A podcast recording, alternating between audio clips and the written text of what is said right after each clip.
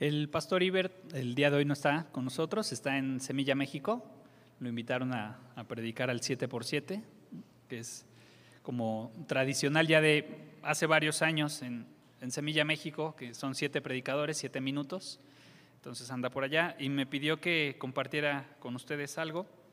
Les platicaba en la mañana que creo que la semana pasada el pastor decía que normalmente cuando hay alguna fecha especial como Año Nuevo, 10 de mayo o algo así, eh, dice, bueno, pues ¿qué, mensaje especial puedo dar, ¿no? Y decía él, es difícil, de pronto se me complica y al final termino encontrando en la porción que estamos viendo, termino encontrando pues algún mensaje, ¿no? De, lo, de la fecha que sea. Este, y también cuando son retiros de hombres, ¿no? que les dan porciones a los pastores para, para predicar ¿no? de algún tema, decía es más fácil cuando vas ya sobre el texto que estás estudiando y te dicen, te toca tal capítulo o de tal versículo a tal versículo. Y entonces le decía, ah, ok, este, bueno, pensaba y decía, ah, ok, sí, pues de pronto me pasa también, ¿no? Y entonces cuando me dijo, oye, a ver si puedes estar el domingo, le dije, sí, ¿puedo seguir Lucas? Me dijo, no. otra cosa, lo que quieras, pero otra cosa. Entonces, pensaba que, de qué eh, podía eh, dar el mensaje, y hace unas semanas estaba en mis devocionales y pasé por eh, Samuel, y fue de consuelo para mí porque pasar por ahí, porque de pronto olvidamos que Dios tiene el control de todo, ¿no? que es soberano. Platicábamos hace unos minutos, les decía de este tiempo que hemos estado en búsqueda de un lugar y entonces de repente no se daba o se caía los, la negociación y, decíamos, ¿para cuándo?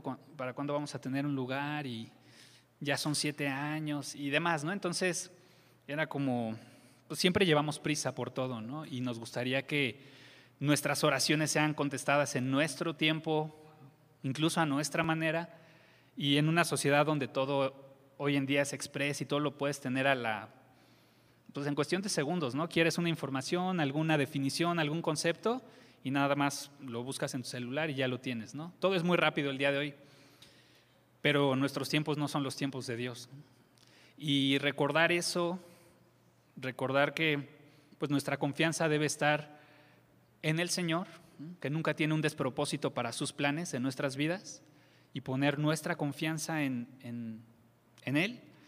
A veces es, es difícil cuando estás viviendo alguna situación o cuando tienes expectativas de algo que son diferentes a las que estás viviendo. Entonces, acompáñenme al primer libro de Samuel, capítulo 1.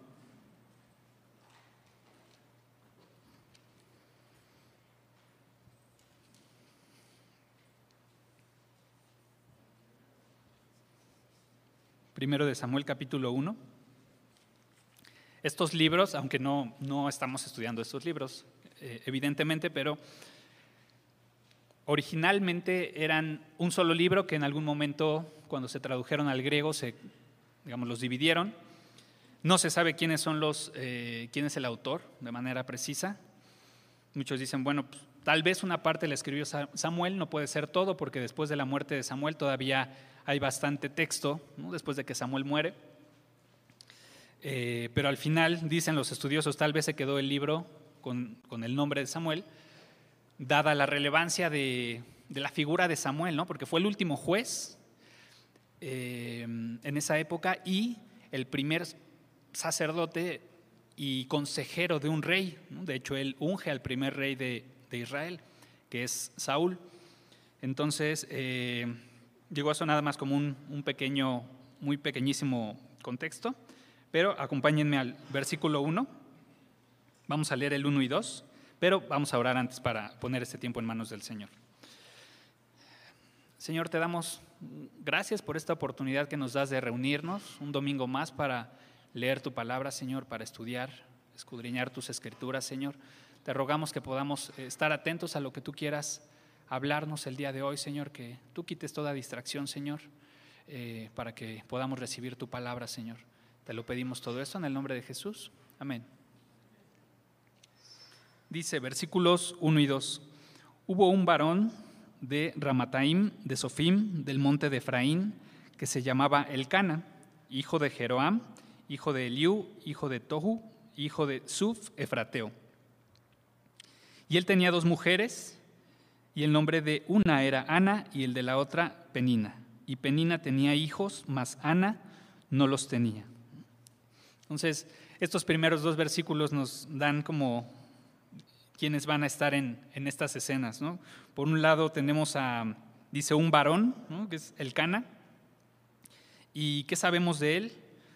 Bueno, pues, de aquí del texto dice que eh, en su descendencia, en, su ascendencia, perdón, eh, estaba eh, Suf, y que era efrateo, no porque viniera de la línea de Efraín, sino porque vivía en una zona llamada Efrata, porque por descendencia, por linaje más bien era levita.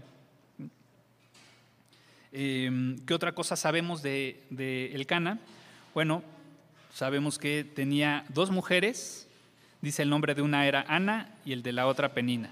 Tenía dos esposas, una se llamaba Ana, la otra Penina, con Penina tenía hijos, con Ana no. Y siempre que pasamos por textos donde algún hombre de la Biblia tiene más de una esposa, siempre es la pregunta, ¿no? De, o la duda de por qué se registra o por qué de alguna manera esto está avalando la poligamia, el tener más de dos esposas. Pues la respuesta es no, de ninguna manera es así. Simplemente como pasa a lo largo de la Biblia, se registran hechos. Esto era un, un hecho, el Cana tenía dos esposas, ¿no? Pero de la misma manera que se registran otros tantos hechos que no eran agradables a los ojos de Dios, pero que sucedían en ese momento. Entonces, simplemente eh, tener esto en cuenta, no es que Dios avale la poligamia de ninguna manera, sino era algo común, sí, en ese tiempo, principalmente por dos motivos.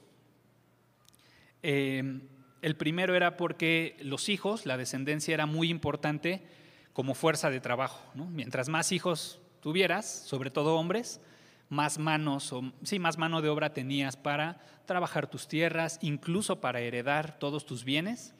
Em, pues si no había un varón al que le pudieras heredar, pues ahí había un, tema, ¿no? A dónde se iba a ir todos, todos tus, bienes.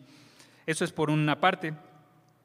Por otra parte que se empezó a dar mucho esto de, la, eh, de tener más de una esposa, fue que muchos hombres que morían en batalla dejaban a su esposa viuda y digamos que los hombres que habían sobrevivido o que a lo mejor no habían ido a batalla, se casaban con esas mujeres viudas de alguna manera para pues apoyarlas y, sostenerlas, ¿no? Y no estuvieran, como saben, una viuda era, eh, o las viudas era el grupo más vulnerable que había en la sociedad en, ese tiempo, ¿no? porque no podían, ya no tenían cómo mantenerse y lo único o de las únicas maneras que podían hacer para, para mantenerse era eh, prostituirse. Entonces, para evitar esa situación, se llegaban a casar hombres que, aunque ya tenían otra esposa, digámoslo así, como adoptaban a, las viudas.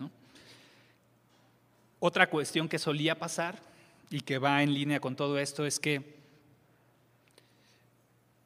se casaba un hombre y a lo mejor su esposa, con su esposa no tenía hijos después de varios años y como les mencionaba, la descendencia de los hijos eran sumamente importante, ¿no? porque incluso el tener muchos hijos también era este, como una imagen, no imagen, una, este, algo, eh, no fue la palabra, daba estatus, me refiero, ¿no? Eh, entonces, cuando no tenían hijos con su primera esposa, buscaban una segunda esposa para tener hijos, que muchos dicen que es lo que tal vez pasó con, con Ana y con Elcana. Se casa con Ana, tal vez no, pues pasaron los años, no tenía hijos, y entonces se casa con Penina y pues tiene hijos varios, hombres y mujeres, y es, es probable que es lo que haya pasado en, en este punto. Sigamos leyendo, dice el versículo 3, y todos los años aquel varón subía de su ciudad para adorar y para ofrecer sacrificios a Jehová de los ejércitos en Silo, donde estaban dos hijos de Elí, Ofni y Fines, sacerdotes de Jehová. Entonces dice, eh, el Cana subía, o ellos como familia subían todos los años a eh, ofrecer la adoración y la ofrenda a Dios. No lo podían hacer en el lugar que, que ellos quisieran o como ellos quisieran.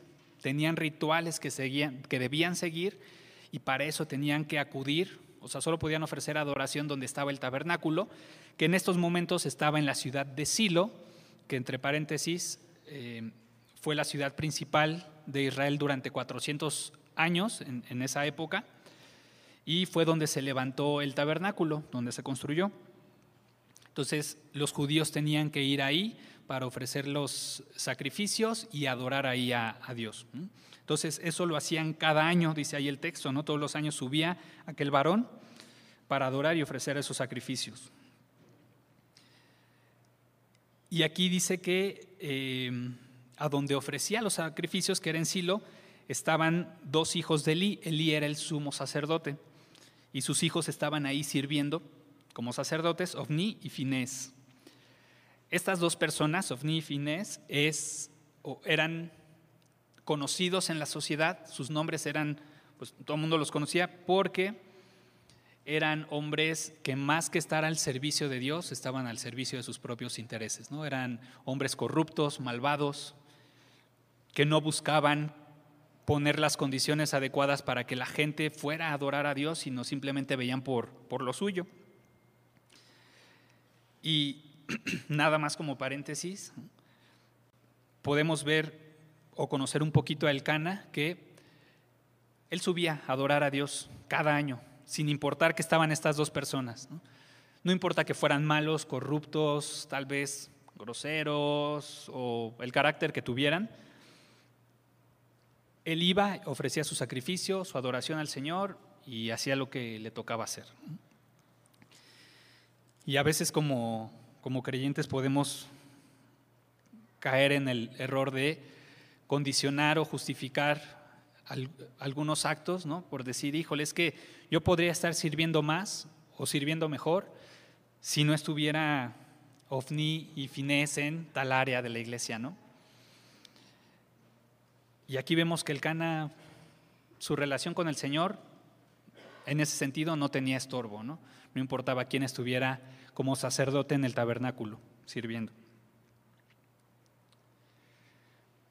Sigamos leyendo, dice, y cuando llegaba el día en que el Cana ofrecía sacrificio, daba a Penina su mujer, a todos sus hijos y a todas sus hijas, a cada uno su parte, pero a Ana daba una parte escogida porque amaba a Ana, aunque Jehová no le había concedido tener hijos, y su rival le irritaba, enojándola y entristeciéndola, porque Jehová no le había concedido tener hijos. Así hacía cada año, cuando subía a la casa de Jehová, la irritaba así, por lo cual Ana lloraba y no comía. Que entonces en este ritual que, que hacía el Cana, en ir a cada año a Silo, llevaba a su familia al tabernáculo, a esta ciudad, se sentaban a comer una eh, comida ceremonial, daba a cada, un, a cada persona de su familia daba su, porción, pero dice el texto que a Ana le daba una parte escogida. A veces lo traducen como que le daba una doble porción. Pero Ana tenía un problema. Em, dice que Dios no le había concedido tener hijos. Y su rival, que era Penina, la otra esposa, la irritaba enojándola y, entristeciéndola. No sabemos exactamente qué hacía para hacer eso, ¿no? para hacerla enojar o ponerla triste. Tal vez su mera existencia era un recuerdo de por qué ella sí tiene hijos, por qué ella sí le pudo dar hijos a mi esposo y yo no. Tal vez tenía un carácter eh, hostil, penina, y no solo pues, pasaba, sino tal vez la hacía enfadar, ¿no? la llevaba a ira. No lo sabemos, no lo dice el texto, pero lo que sí dice es que pues, la irritaba y la hacía enojar y le entristecía, porque Jehová no le había dado tener hijos, ¿no? no le había concedido.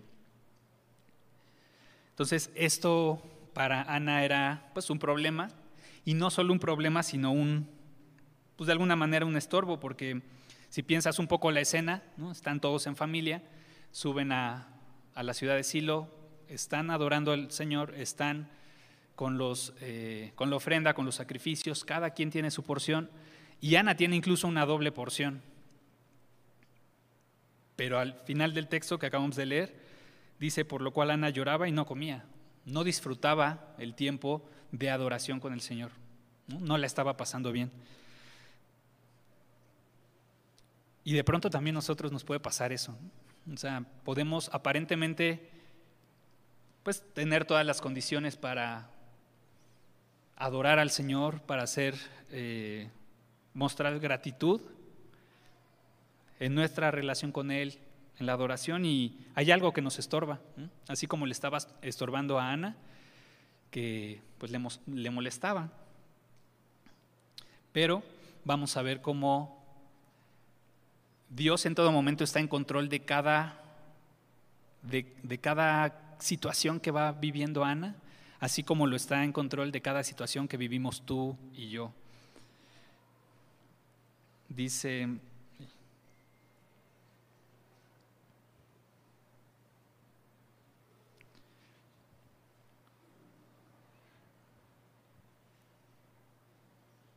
Ahora, por otro lado, Em,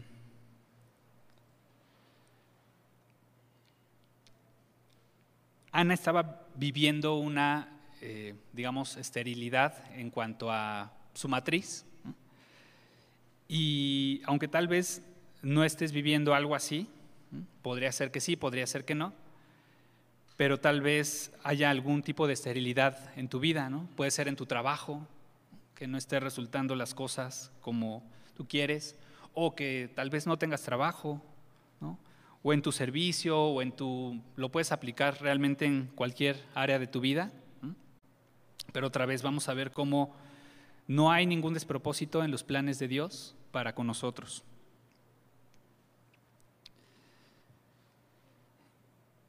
Y lo que pareciera hasta ese momento, donde Ana estaba sufriendo donde se tenía que sentar a comer con la otra esposa, con los hijos que ella no había dado a su esposo, lo que parecía pues algo tortuoso y de sufrimiento para ella, era Dios tejiendo o poniendo las piezas de un rompecabezas que más tarde, y que ella no podía ver en ese momento, porque solo veía su sufrimiento, pero más tarde iba eh, Dios a armar toda la imagen, ¿no? toda la película completa. Si alguien de nosotros pudiera ir, viajar en el tiempo y visitar a Ana y decirle, si vas a tener un hijo, vas a orar y Dios te va a contestar. Y no cualquier hijo, o sea, en, ese, en un sentido histórico, digamos, no cualquier hijo, sino de ti van a ser Samuel, que va a ser un, em, el último juez, ¿no? un personaje o una figura relevante. ¿no? Em, en toda la historia de, del pueblo de Dios. Tal vez no lo hubiera creído, pero en ese momento otra vez ella no podía ver más allá de su, de su sufrimiento. Dice versículo 8, y el Cana su marido le dijo, Ana, ¿por qué lloras? ¿Por qué no comes? ¿Y por qué está afligido tu corazón? ¿No te soy yo mejor que diez hijos? Y se levantó Ana después que hubo comido y bebido en Silo. Y mientras el sacerdote Elí estaba sentado en una silla junto a un pilar del templo de Jehová, ella con amargura de alma oró a Jehová y lloró abundantemente. E hizo voto diciendo, Jehová de los ejércitos, si te dignares a mirar a la aflicción de tu sierva, y te acordares de mí, y no te olvidares de tu sierva, sino que dieres a tu sierva un hijo varón, yo lo dedicaré, a Jehová todos los días de su vida, y no pasará navaja sobre su cabeza.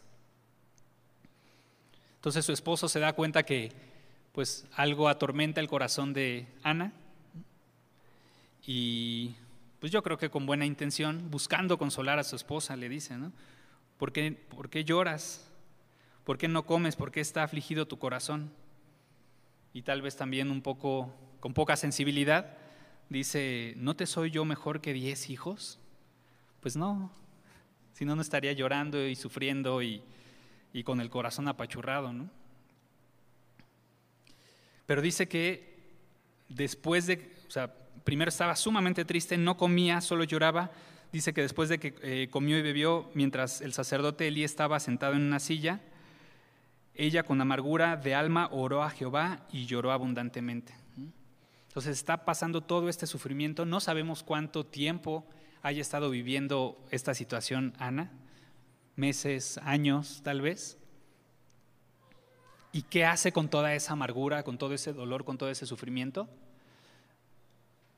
Toma la mejor decisión que pudo haber tomado. Va y se lo entrega al Señor. No debió ser fácil, porque cuando estás en una situación que te envuelve de tristeza, otra vez, las, las lágrimas no te dejan ver más allá. Pero con todo dice, se levantó y fue al templo y oró. Con amargura, dice ahí. Sí, llevaba amargura, llevaba muchos sentimientos que tal vez ya no quería experimentar, pero va y los entrega a Dios. Y dice, oró y lloró abundantemente. Pero primero oró y también lloró. A veces está este estigma de que los creyentes no podemos estar tristes o deprimidos o ansiosos o que tenemos que estar contentos todo el tiempo, ¿no? No somos Winnie Pooh. Aquí vemos eh, Ana sumamente triste, pero tomando la mejor decisión, entregando esta amargura y todo su dolor al Señor. Y no solo eso, sino que hace, eh, hace un voto, dice, hace voto diciendo, Jehová de los ejércitos, si te dignares a mirar a la aflicción de tu sierva y te acordares de mí y no te olvidares de tu sierva, sino que dieres a tu sierva un hijo varón, yo lo dedicaré a Jehová todos los días de su vida y no pasará navaja sobre su cabeza. De por sí les decía que eh, el Cana viene de una descendencia o de una ascendencia más bien eh, levita. Por lo tanto, como recordarán, los levitas tenían una función eh, de servicio a Dios en el tabernáculo. Y digamos, por puro linaje ya tenía el hijo que tuviera, que llegara a tener Ana, por puro linaje ya tenía que estar dedicado al servicio eh, en el tabernáculo una época de su vida, pero solamente era de los 30 a los 50 años, nada más. Y eh, Ana, ¿qué hace? Hace un voto y promete mucho más allá. Si bien mi hijo que pudiera tener, Dios, si tú me concedes o escuchas mi, mi oración y me concedes este anhelo, ya te iba a servir, bueno, yo lo voy a dedicar todos los días de su vida, desde que nazca hasta que muera, te lo voy a entregar a ti. Y no debió ser una oración fácil, ¿no? Porque estás orando, estás pidiéndole eso a Dios sabiendo que tiene poder, que te escucha, pero que estás haciendo un voto, una promesa. Y estás orando por el hijo que todavía no ha llegado y ya lo estás entregando. Nada más algunos datos de los nazareos, que eran los que dejaban largo su, cabello y tenían algunas, tenían que llevar a cabo algunas disciplinas que los demás no lo hacían. Y los ejemplos principales en la Biblia son Samuel y Sansón. Recordarás que algo icónico de Sansón es que traía su cabello largo. ¿no? Por eso dice que no pasaba navaja sobre su cabeza. Dice, eh, bueno, les voy a leer algunos datos de, lo, de, las cosas que hacían. Dice, se tenía que, abstener de cualquier producto de la uva, porque esto significaba o tenía relación con los placeres carnales. Por otro lado, tampoco podían eh, tomar parte en ningún luto por los muertos ni acercarse a un cadáver, porque los muertos representan la corrupción y el resultado del pecado, que es la muerte. Eh, también no pasaban, no se cortaban el cabello, ¿no? o sea, no pasaban navajas sobre su, cabeza, porque era una señal pública y visible ante los demás de que habían hecho ese voto. Pero les digo otra vez, este, este voto que se hacía de los nazareos era temporal, o sea, simplemente era por un periodo, pero aquí Ana está prometiendo que Samuel se va a consagrar todos los días de su vida al Señor. Y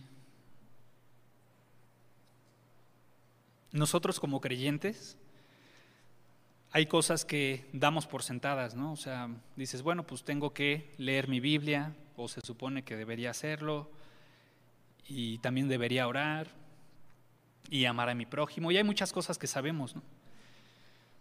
Pero tal vez podamos aprovechar como estamos pasando por este pasaje e ir un poquito más como fue Ana, que no se quedó con que, bueno, pues de por sí ya el hijo que tenga, pues te va a servir 20 años de su vida, pues ya con eso no, fue más allá. Y a veces damos partes de nuestra vida limitadas al Señor, ¿no? Pero que pudiéramos ir un poco más allá, o mucho más allá, de lo que, entre comillas, se espera de nosotros, ¿no? En cuanto a nuestra relación con el Señor me refiero. Entonces, vemos la actitud de Ana, como en lugar de vengarse de Penina o de sumergirse simplemente en la tristeza, entrega su problema al Señor confiando en que Él se va a encargar. Luego dice el versículo 12, mientras ella oraba largamente delante de Jehová, Elí estaba observando la boca de ella, pero Ana hablaba en su corazón y solamente se movían sus labios y su voz no se oía y Elí la tuvo por ebria. Entonces le dijo Elí, ¿hasta cuándo estarás ebria? Digiere tu vino. Imagínense cómo estaba la corrupción en ese momento, que lo primero que piensa Elí cuando pues, ve él simplemente a una mujer tal vez como balbuceando, pero no escucha que esté hablando, y lo primero que viene a su mente es, pues está tomada. Es probable que fuera común en ese tiempo dada, les, digo, la corrupción y las malas prácticas que la gente estuviera tomando. En un lugar donde debería ser sagrado, se emborrachaban hombres e incluso mujeres.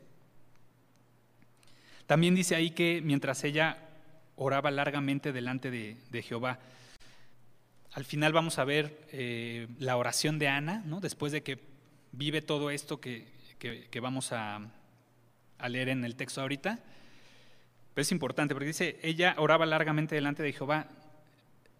En la Biblia tenemos eh, muchas veces solamente una porción registrada de muchas oraciones, ¿no?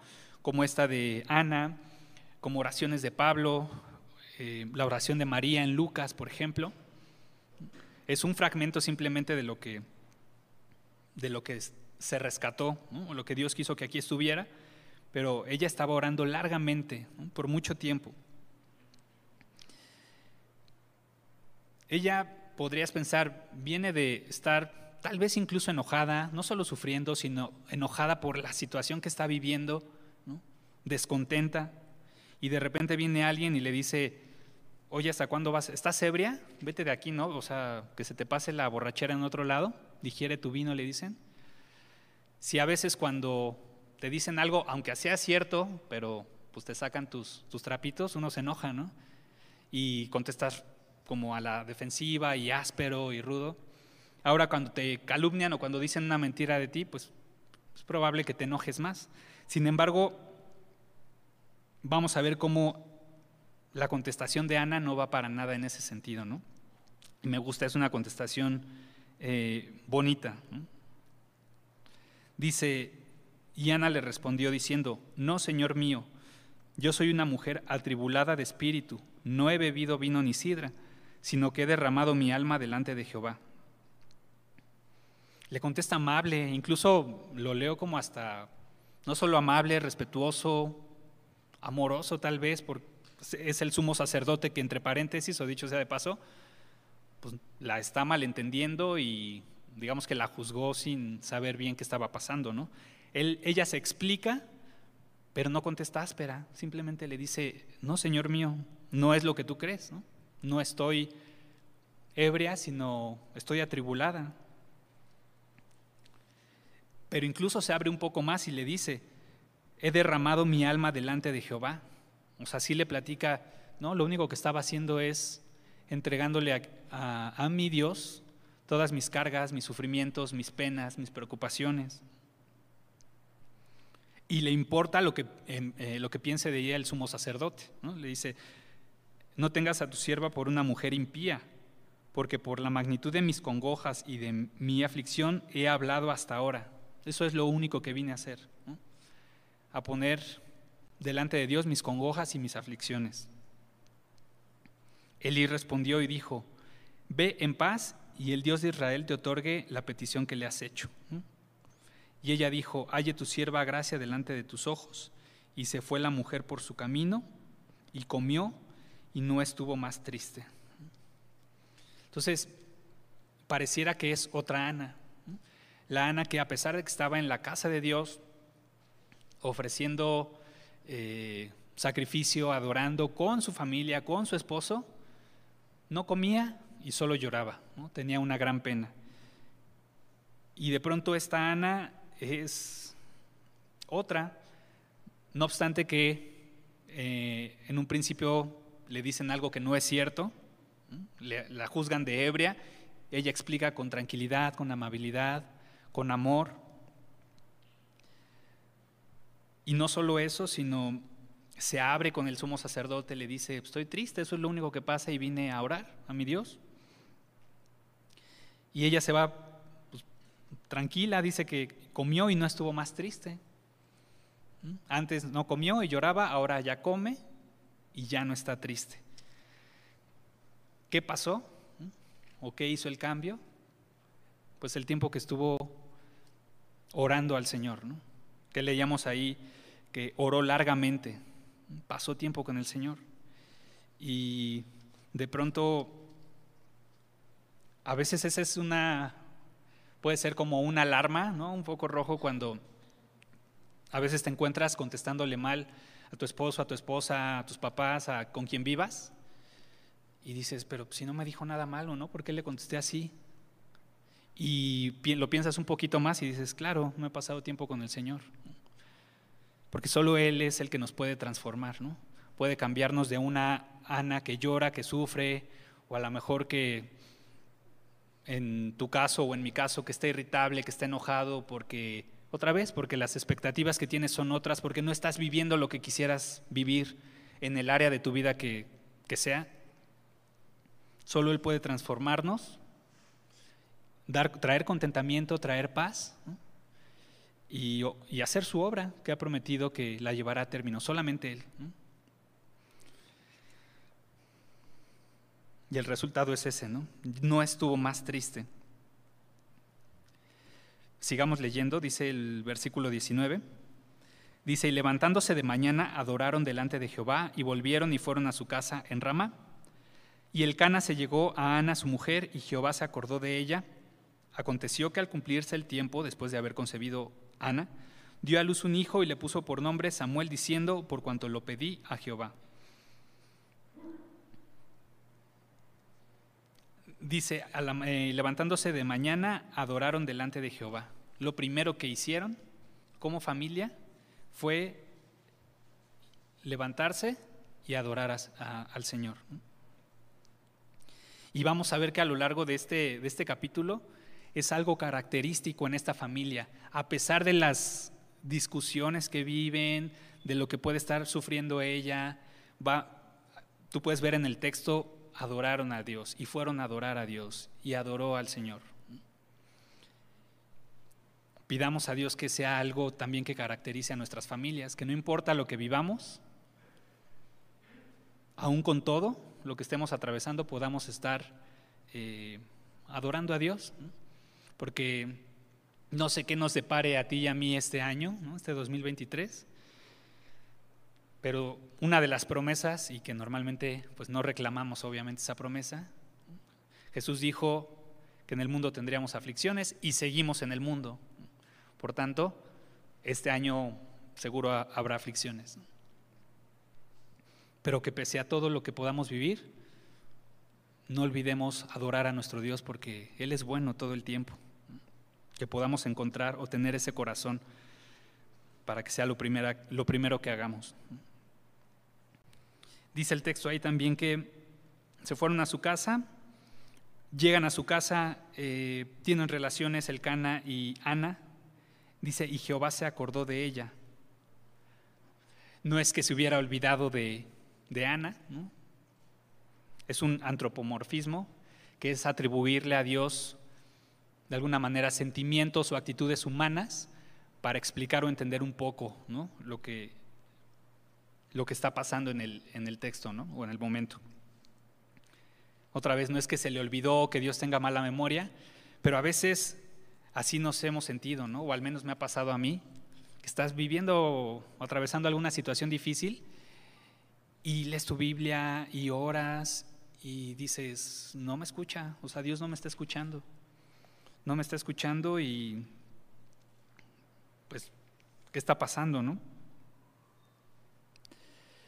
Y sientes eso, que Dios se olvidó de ti. ¿Crees que a lo mejor se volteó a atender otros asuntos más importantes? Y a lo largo de este capítulo podemos ver que en ningún momento fue así. Ni le pasó así a Ana, ni te pasa a ti, ni me pasa a mí. Otra vez, Dios sigue en control. Es la soberanía de Dios. Sigue en control de cada aspecto de lo que estás viviendo tú hoy, de lo que vas a vivir mañana y de lo que estaba viviendo Ana. Pero ¿qué pasó? Simplemente que había llegado el tiempo en que tenía que eh, venir el hijo de Ana y el Cana. Por eso dice, aconteció que al cumplirse el tiempo, después de haber concebido Ana, dio, dio a luz un hijo. Otra vez fue a su tiempo.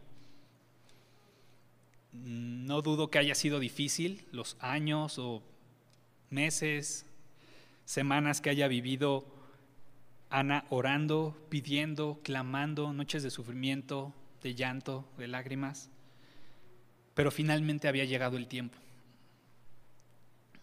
Y tuvo a su hijo y le puso por nombre Samuel, que en el original es un juego de palabras que significa pedir, ¿no? o es el verbo pedir.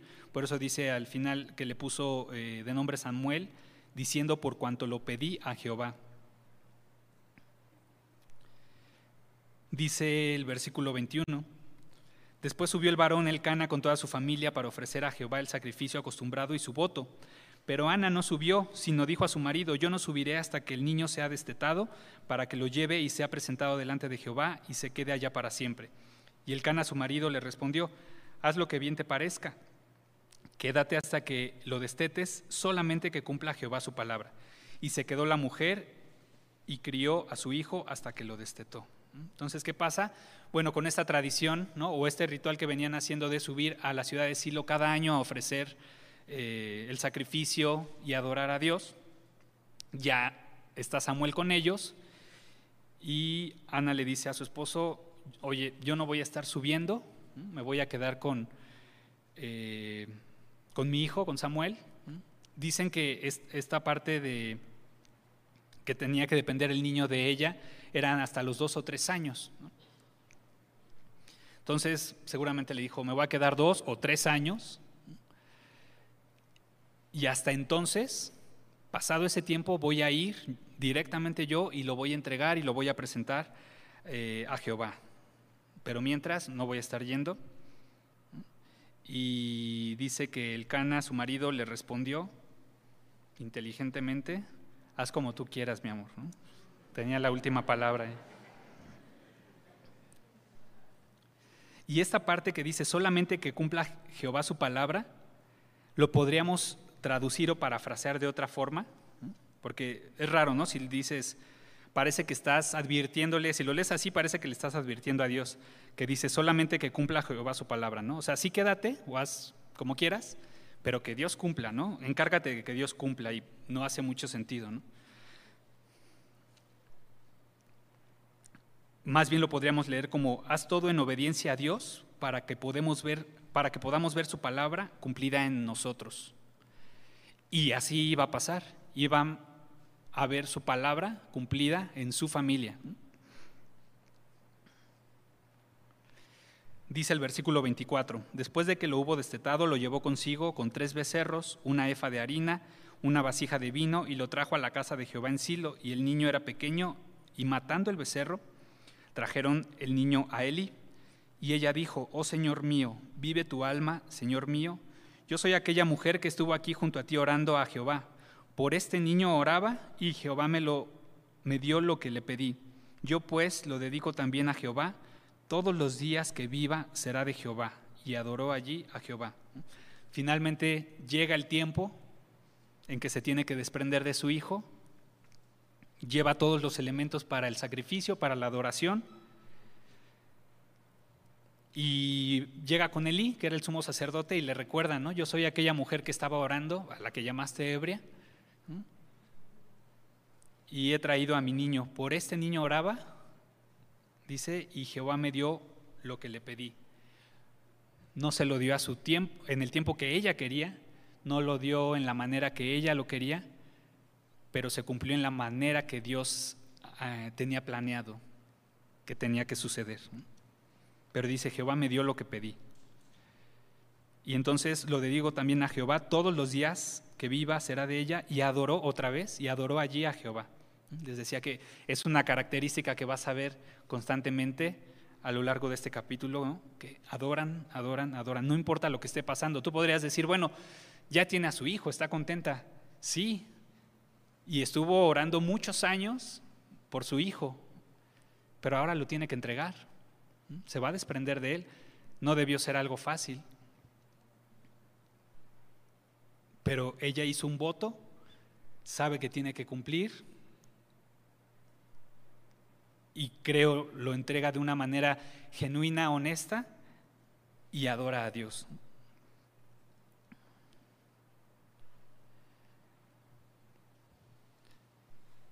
Y después de esto, después de todo esto que hemos eh, visto, porque podrías decir, bueno, estuvo orando por su hijo y ahorita ya vemos que está renunciando a lo que creemos es lo que más quería, que es este niño por el que estuvo orando tanto tiempo.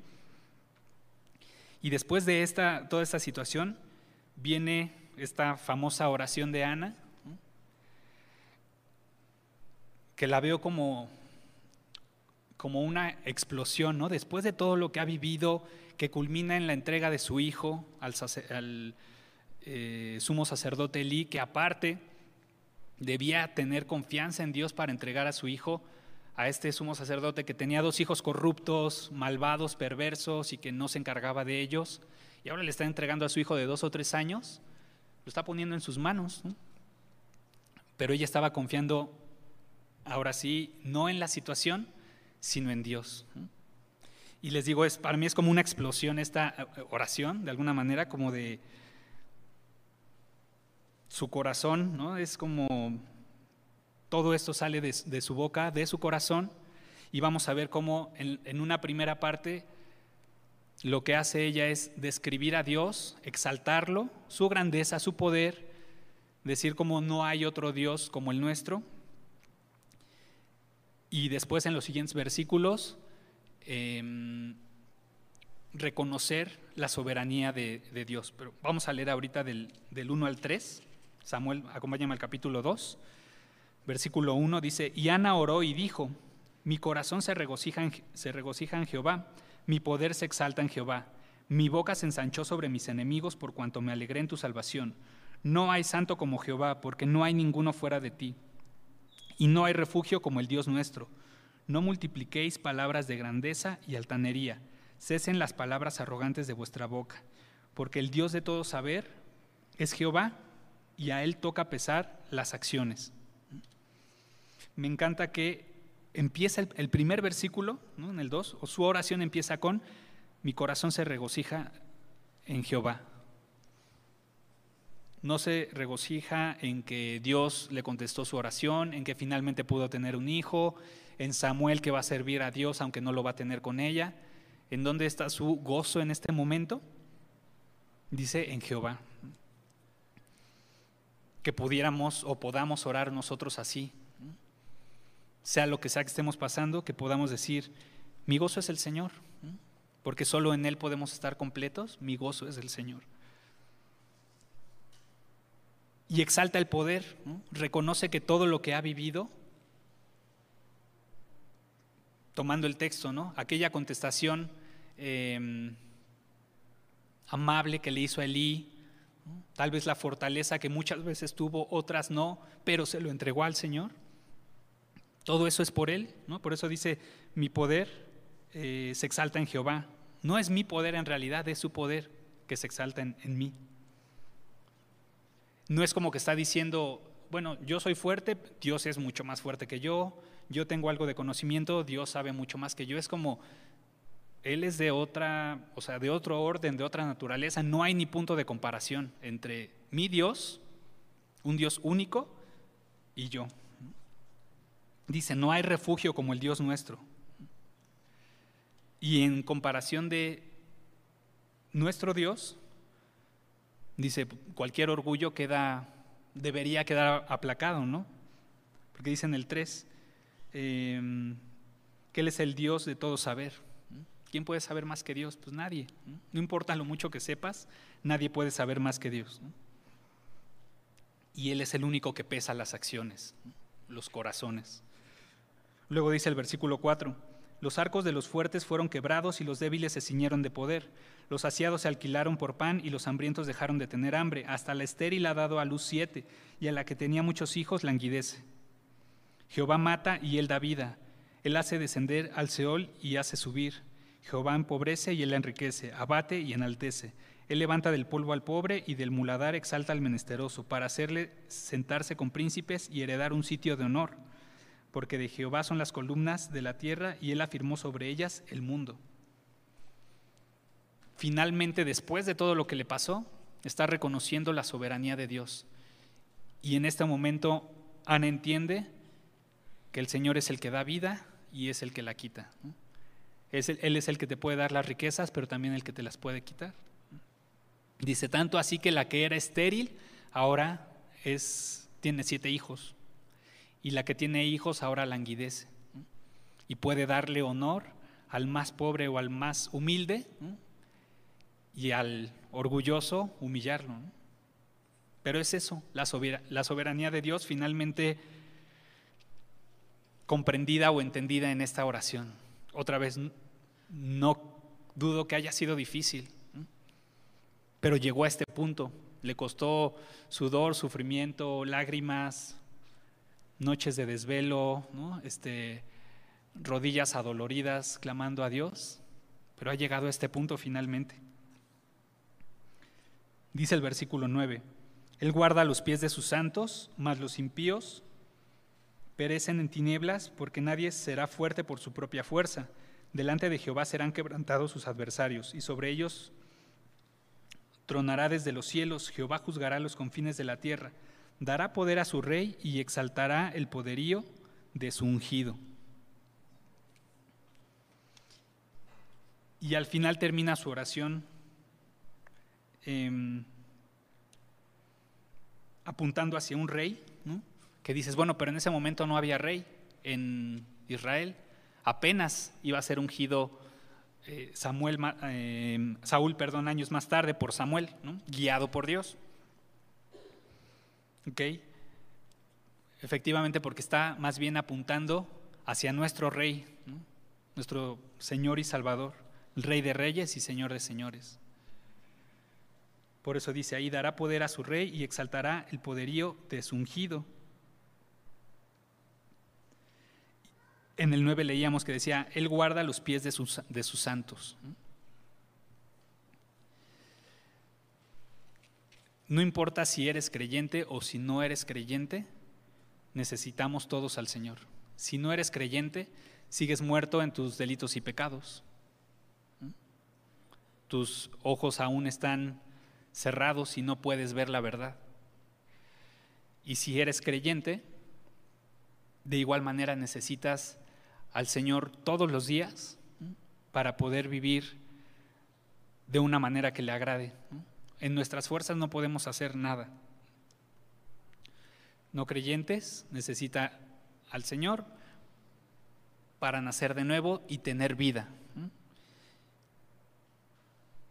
Recordando em, cuando pasamos Lucas 4, en Lucas 4, 16 al 19, se narra cuando Jesús eh, va a Nazaret entra a una sinagoga y lee una porción del libro del profeta Isaías,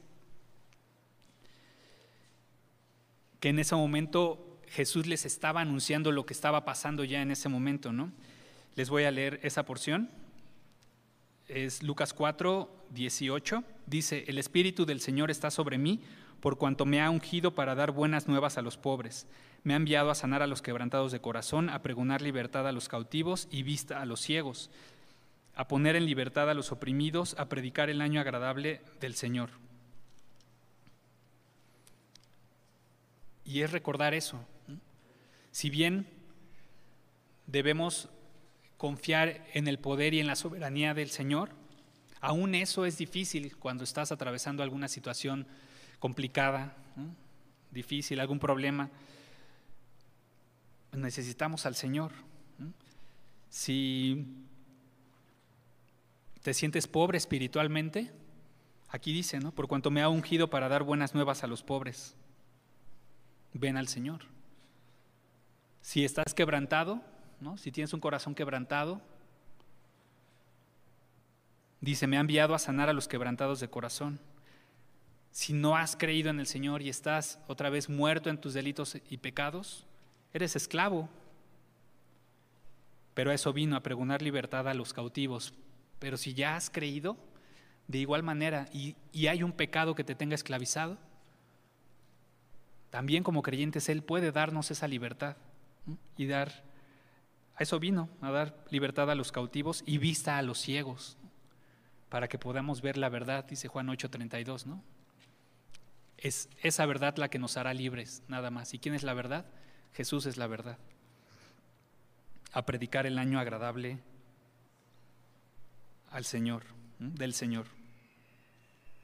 Entonces, sea lo que sea que estemos viviendo, no importa cuál sea tu condición, necesitamos al Señor en nuestra vida todos los días y pues vamos a orar por esto. Señor, te damos gracias porque veniste a morir por nuestros pecados, Señor, moriste en una cruz, pero resucitaste al tercer día, Señor, porque tu sacrificio fue aceptado por el Padre. Y gracias a eso, a ese precio que pagaste, Señor, ahora podemos eh, tener vida eterna, libertad. Te pedimos que nos ayudes, Señor, a recordar en todo momento que Tú estás en control de cada situación que vivimos, Señor, cada momento, que no te olvidas de nosotros, que podamos confiar en ti, Señor, y hacer lo que hizo Ana. Si hay dolor, si hay tristeza, si hay amargura en nuestro corazón, que podamos venir y entregarte pues todos nuestros problemas, confiando en que tú tienes poder para hacerte cargo de ellos, Señor, confiar en ti y que podamos estar constantemente viniendo, Señor, fortaleciendo nuestra relación contigo para que podamos vivir de una manera digna de tu evangelio, una manera que te agrade. Te lo pedimos todo esto en el nombre de Jesús. Amén.